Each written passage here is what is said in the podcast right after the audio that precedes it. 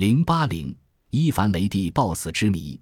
伊凡四世是俄国历史上的第一位沙皇，因其性格怪异、暴躁、杀人手段残忍而得到雷帝的别名。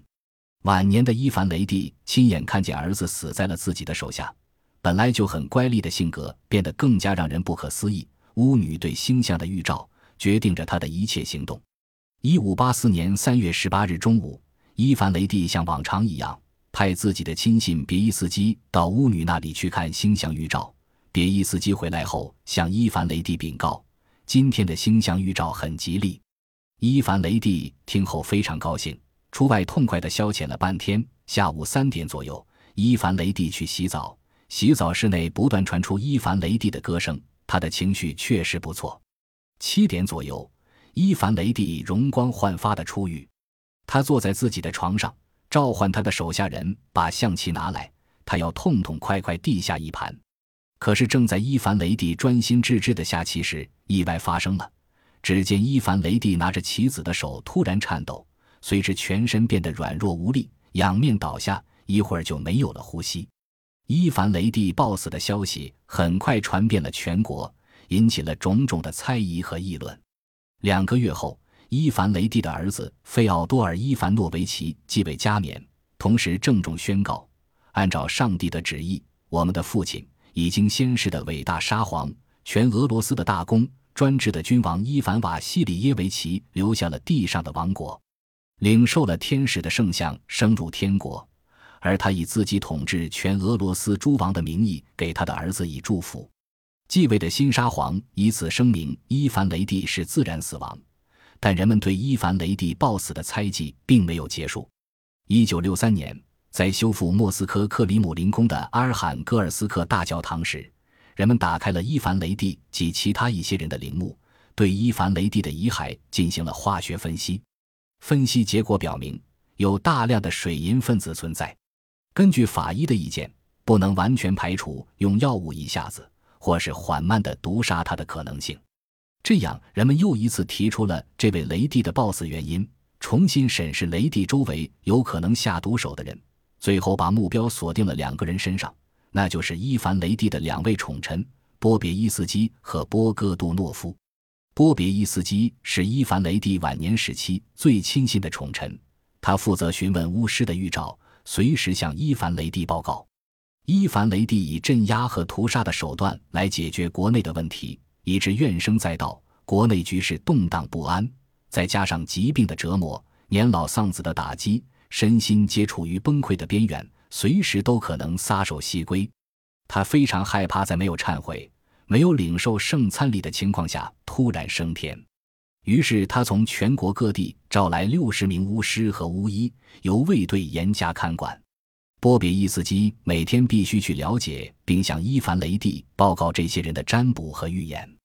据说女巫们曾向波别伊斯基讲过，他们看到天上最强有力的星宿都反对伊凡雷帝。这些女巫们甚至预言了伊凡雷帝死亡的日期。但是波别伊斯基不可能把这些预言如实的报告给伊凡雷帝。可是波别伊斯基隐瞒预言的事情还是被伊凡雷帝知道了。如果到了自己要升天的那一天，他会提前把星象家们统统烧死。而波别伊斯基则应被砍头，这样巫师们预言伊凡雷帝死亡的日期，也将会成为波别伊斯基死亡的日期。波别伊斯基决定早早动手，趁机杀死了这位雷帝。波戈杜诺夫是太妃戈杜诺娃伊琳娜家族的人，波戈杜诺夫和伊凡雷帝结怨最深。在伊凡雷帝已经年过半百而又身患疾病时。他还正式向英国王室伊丽莎白一世的侄女求婚，这对波戈杜诺夫及其家族构成了严重的威胁，因为和英国王室联姻将有损于戈杜诺娃伊琳娜的丈夫及王储费奥多尔伊凡诺维奇，所以王储周围那些最亲信的大公和贵族，也就是戈杜诺夫家族的人都认为雷帝这一举动是对他们家族最大的侮辱，他们在寻求一些秘密措施。想破坏伊凡雷帝的这一行动，而且在这以前，王储因为一件小事曾受到伊凡雷帝的严惩。戈多诺夫想替王储求情，在伊凡雷帝面前说了一些王储的好话。没想到，暴躁的伊凡雷帝竟把一腔怒火发泄到了戈多诺夫身上，戈多诺夫被痛打了一顿，而且伤势还不轻，不得不请医生治疗，并卧床疗养了很长一段时间，没有在王宫露面。这件事曾引起了伊凡雷帝对他的猜疑。此外，还传说伊凡雷帝曾想对戈杜诺娃伊琳娜有不轨行为，这些都促使了戈杜诺夫对伊凡雷帝的记恨。戈杜诺夫和别伊斯基都有可能有条件毒死伊凡雷帝，他们可以采取收买御医的办法，在给伊凡雷帝的药物或饮料中放置毒药，使伊凡雷帝暴死。而且有些专家还推测，伊凡雷帝是先中毒突然倒下。在他倒下造成的混乱中，谋害者们又闷死了他。人常说“伴君如伴虎”，更何况这位君主是一个暴跳如雷、喜怒无常的人。戈杜诺夫和别伊斯基这些宠臣们在取得最高位置的同时，也把最大的危险带到了身边。他们把本该自己受刑的日子变成了伊凡雷帝的真正死期，这是完全有可能的。但这些都是一种推理、猜测而已。伊凡雷帝的死因还是一个待解之谜。谁杀死了小皇子基米特里？伊凡四世是一个专横、残暴的沙皇，也是一个不幸的皇帝。他年幼丧父，母后叶莲娜摄政，追求权力的欲望使他根本没有精力去爱抚伊凡四世。中年时期心爱的皇后又离伊凡四世而去。老年时期，因为无法控制的暴躁脾气，伊凡四世眼看着儿子死在了自己的手下。就连伊凡四世死后，悲惨的命运也没有放过他。这就是他最小的儿子季米特里又莫名其妙的死去。宫廷内部的血雨腥风，在伊凡四世家族中被演绎的淋漓尽致。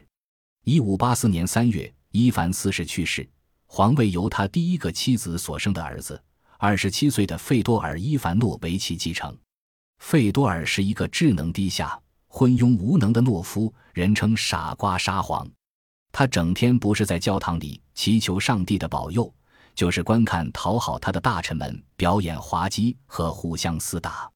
国家大事全由他的舅舅尤里耶夫、内兄戈杜诺夫等五位大贵族管理。戈杜诺夫是一个老谋深算的人，有史学家认为伊凡四世的暴死与他有关。同年八月。戈杜诺夫利用摄政贵族之间的矛盾，逐步控制了朝政。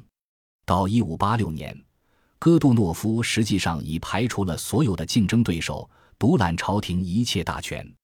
季米特里是伊凡四世第七个妻子所生的儿子。伊凡四世去世那年，他才两岁。是隔两个月后，季米特里和他的母亲玛利亚就被遣送到遥远的乌格利奇皇室领地。乌格利奇虽然比不上皇宫的豪华和奢侈，但远离权力争斗的地方，从某种意义上说是一个世外桃源。季米特里在这里愉快地过着他的童年。然而，皇室的血统注定了他正一步步向他逼近。一五九一年五月十五日清晨，九岁的小皇子季米特里早早就起床了，像往常一样跑到院中去玩耍。突然，人们听见院子里传来了仆人们可怕的叫喊声。玛利亚闻声，急忙从屋里奔跑出去。眼前的情景让他惊呆了。刚才还活蹦乱跳的儿子，此刻正躺在血泊之中，喉咙已被割断。他心爱的儿子，他生命的一切，在这一瞬间就离他而去了。皇子基米特里死亡的消息立刻传遍了整个乌格利奇城。当时的乌格利奇城响起了警钟。人们纷纷赶到了皇宫，从各个角落寻找凶手。虽然凶手没有找到，但小皇子被戈多诺夫杀害的消息还是不胫而走。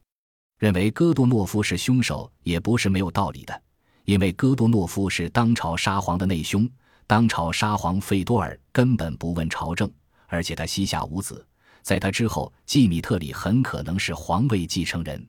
戈杜诺夫出于对自己权力的考虑。完全有可能派人谋杀基米特里，且来历史的发展也证明了这一点。一五八九年，费多尔去世，近身会议推举戈杜诺夫为皇位继承人。从一五八九年二月十七日开始，戈杜诺夫成为真正的沙皇，一直到他去世。如果季米特里长大成人，俄国的这一段历史可能就要改写了。也有人认为，皇子季米特里的死只是一个意外。季米特里患有癫痫病。一五九一年五月十九日清晨，季米特里拿着一把小刀，在宫中玩数刀立地的游戏，玩得正高兴时，突然癫痫病发作，倒在地上，利刃正好刺穿了他的喉咙。季米特里的乳母和保姆都认为皇子是自处利刃偶然殒命的。更有一种离奇的说法认为，皇子季米特里根本就没有死，因为他的母亲玛利亚预先察觉了阴谋。为了保护年幼的爱子，他和仆人上下串通，精心制作了这一幕剧。基于这一猜测，后来在俄国民间曾出现了多个季米特里皇子，让乌格利奇案更显得神秘莫测。皇子季米特里死后，当时沙皇皇宫的反应也让人琢磨不透。皇子之死惊动了朝廷，沙皇派来专门的调查团审理乌格利奇案，以期查出皇子的死因。调查团最后宣布，皇子季米特里死亡纯属偶然。然而奇怪的是，玛利亚后来却被送往修道院剃度为尼，而他的亲属和乌格利奇当地许多人都被流放西伯利亚，其用意不得而知。本集播放完毕，感谢您的收听，喜欢请订阅加关注，主页有更多精彩内容。